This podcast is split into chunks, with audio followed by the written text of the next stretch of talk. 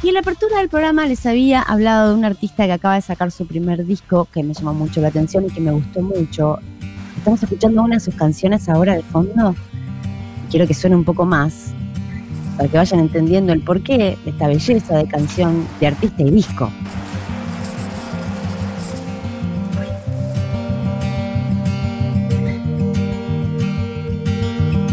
Y no quiero ver, y es que tengo miedo de que tires todo el viento y se huele de nuevo. Y no quiero ver, y es que tengo miedo de que tires todo el viento y se huele de nuevo. Mirando la espuma del mar salada se ve. No, la voz maravillosa de Manu Martínez, que está en comunicación con nosotros. Manu querida, bienvenida a Sonorama y felicitaciones por el disco. ¿Cómo estás? Hola Maite, muchas gracias. Bien, muy bien, ¿vos? Bien, contenta de que charlemos, contenta de este disco que ya tenía alguna pista de que, en realidad uno te iba siguiendo el, pulso un poco de lo que compartías en redes, de algún otro show ahí, y sabía que estabas como a punto de sacar esto, eh, así que me daba mucha ilusión escucharlo y la verdad me, encantó. El disco se llama 19, tu primer disco. Eh, me pareció muy íntimo, de mucha belleza, de mucha dulzura, y no es poco, ¿no? Para un primer disco.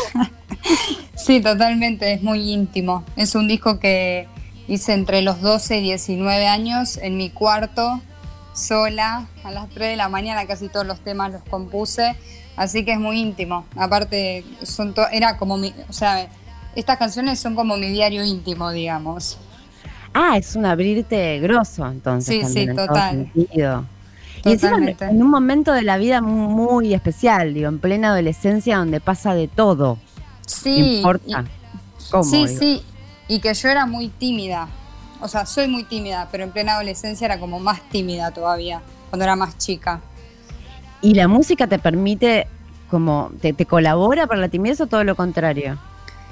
No, creo que estoy progresando con mi timidez. Eh, me cuesta, me cuesta, me cuestan las entrevistas, me, cuesta tocar en vivo a veces antes de salir en realidad. Eh, pero cuando salgo lo disfruto mucho, así que estoy como progresando con la timidez, digamos. Lo que pasa es que, nada, yo quería mostrar mi música, así que tenía que hacer un lado la timidez, porque si no, no iba a poder mostrar nunca mi disco, mis canciones. Mano, pero ¿sabes que es eso? Es algo bastante común en los artistas y que probablemente la gente no lo sepa de, porque piensan, claro, por subirse a un escenario es alguien completamente desinhibido. Y no, hay muchísima gente, ¿sabes qué? Me acuerdo em, eh, Jorge Serrano, de los auténticos decadentes, lo contó públicamente, también me lo contó a mí en su momento en alguna entrevista, que los primeros años la sufría muchísimo, tenía pánico escénico. no tenía idea.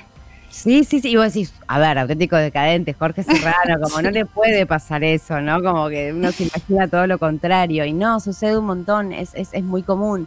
Y muy valioso que lo compartas también, ¿no? Porque forma parte también de eso y, no tener que caretear un modo que uno no tiene. Y que también, ¿sabes qué pasa, Manu? Te vas haciendo en el camino, ¿viste? Como que ahí ya a medida que vas teniendo otras notas y qué sé yo, y, y, cuando te quieras dar cuenta, ¿te acuerdas cuando era tan tímida? Sí, total. Sí, lo mismo pasa con los shows. O sea, cada vez lo disfruto más porque cada vez me suelto más y cada vez, cada vez me importa menos si desafino o no. Como que trato de disfrutar y no estar presionándome. Hablando del escenario, eh, creo que tu primera aparición, bueno, no sé si la primera, pero tal vez la oficial, por decirlo de algún modo, en el escenario fue en el 2014 cuando tocaste una de las canciones justamente que está en el disco Fotos de Ayer. En un show con, con Andrés, con Ciro y los Persas, Andrés Ciro Padre, digamos, ¿no? Sí, sí. Fue una, en Mar del Plata fue mi primera aparición tocando ese tema. Y después en Cosquín Rock, que había mucha gente y fue una experiencia muy, muy loca. Ah, pero si encima eras tímida con esa cantidad de gente, ¿cómo, cómo te resultó esa experiencia? Fue, fue tremendo. Esa vez no la pasé muy bien, para serte sincera. Yo, mi papá me acuerdo que salió después de tocar un tema, yo estaba ahí al costado del escenario y me dijo, che Manu, ¿querés subir y, tocar tu, canción? Yo le dije, bueno, dale. Y cuando me subí al escenario y vi toda la gente que había, casi me muero.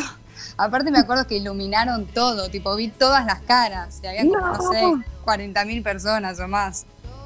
Ah, bueno, eso es un bautismo de fuego muy fuerte. Fue tremendo. Y tenía 14. Ah, los 14 encima. no, es mucho. Porque sí, tal vez, tal vez podrías haber estado acostumbrada a la multitud, pero de otra parte, ¿no? De ver los shows de, los piojos o de Ciro y los persas de otro lugar. sí, es otra cosa. Claro, inclusive también desde el escenario, pero tal vez de un costadito y es otra cosa igual. Claro. Bueno, Mi voz no se escucha ahí. Yo grito, pero nadie me escucha. nadie te veía la carita ahí de chiquita dando vueltas por el, sí.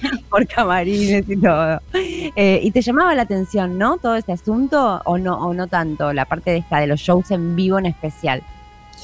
Sí, yo arranqué tocando la guitarra, acompañando a mi papá con la guitarra y en principio dije, bueno, quiero ser guitarrista.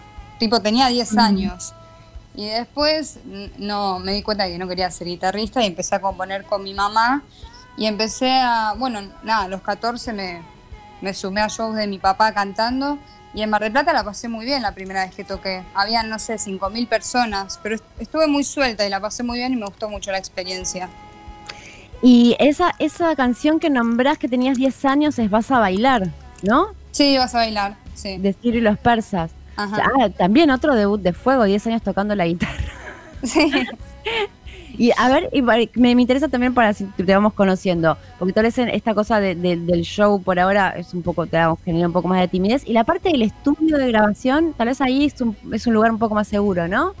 Sí, total. Al principio, bueno, como todo, me daba un poco de nervios porque era algo nuevo, pero después, nada, grabé con Nico Cotton y muy relajado, un capo, Nico, sí. sí pero muy, muy relajado y la pasé muy bien y aparte probamos coros y desafinamos los dos, tipo, estuvo bueno. Fue divertido. Nico, para por si no lo conocen, es eh, bueno productor también de un montón de artistas, especialmente de la nueva escena, como Conociendo Rusia, también ha producido a Louta y muchísimos artistas más. Es, es, un gran músico también y todos hablan maravillas de Nico, yo también lo conozco y es un capo, muy, muy copado. Y nombrabas recién, Manu, a tu mamá, de componer con tu mamá. ¿Tu mamá es música también? Sí, mi mamá es música y mismo el, tema Astros que hace mi papá es de mi mamá. Y hay varios. Ah, eh, no sabía eso. Lo conoces Astros, ¿no? Sí, ¿y qué otros temas son de autoría de ella? Y por ejemplo, Luz de Ciro y los Persas, en principio fue el primer tema que hice con mi mamá. Así que es de mi mamá, es de mi papá y es mío, porque mi papá también modificó varias partes de la canción. Y, después La Rosa, que también hace, los, eh, hace Ciro y los Persas, es de mi mamá. Esa es Luz. Ay, qué preciosura. Escuchemos un poquito. Para el que quiere escuchar, para quien no deja atrás lo que soñaba, pueden matarte por la piel expulsarte por la fe, arrancarte de la tierra que abrazabas.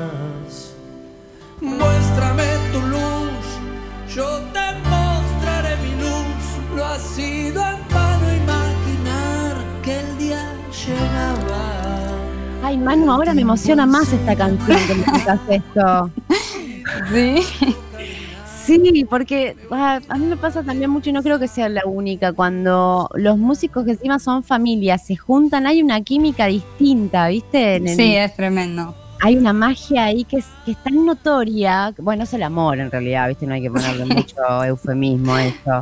Pero se transmite de otro modo y ahora que me decís esto me pone la piel de gallina, le quiero escuchar y un, y un toque, te confieso que me pone también la, garganta, ¿viste? Como un nudito en la garganta.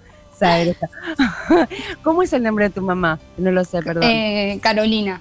Claro, Carolina. O sea, esta canción fue escrita por los tres. Qué, qué lindo acto también, ¿no? Qué lindo crear juntos, en familia. Sí, yo, esta canción fue la primera canción que hice con mi mamá, que yo empecé a componer con ella, y un día yo la estaba tocando en el piano en mi casa, eh, yo vivo con mi papá, y me acuerdo que entró mi papá y me dijo, che, esa canción está buenísima, la quiero hacer.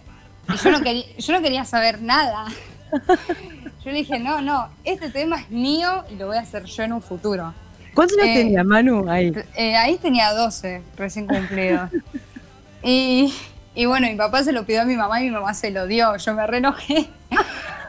Pero eh, lo bueno fue que, que, cobré y me pude comprar una guitarra que, que, es el amor de mi vida, así que fui feliz. Ay, final feliz, pero en realidad te la robaron. me la robaron. Sí, en su momento me enojé mucho, pero ahora no y me encanta escucharla y también me emociono cuando la toca en vivo. Es que encima, encima ya por sí es una canción emocionante. Si le agregamos estos condimentos que acabas de contar, después la voy a escuchar, no sé, me da, me da lagrimear un poco, ¿no? Qué lindo, que está, buenísimo. También en este, en este eh, primer disco llamado 19, que ya pueden escuchar porque está en todas las plataformas, eh, participan grandes músicos, Fran de Pian, Mateo Rodo y una mención especial al gran baterista Joaquín Ferrer. Sí, eh, el mejor baterista del mundo. el novio de mi tía, mi tío, digamos. Sí. Es, muy bueno en serio. Nico Cotton no paró de decírmelo. No paró de decirme, che, qué bien que toca, qué bien que toca. Lo empezó a seguir por Instagram, todo. Es, un batero súper versátil, es genial lo que hace Joaquín. Eh, también participa padre, Andrés Ciro Martínez. Eh, con su armónica. Ah, con su armónica, ok, perfecto. Y si no, sacale la próxima, sacale una canción a él cuando lo escuches. Ahora va para decirle para el próximo sí.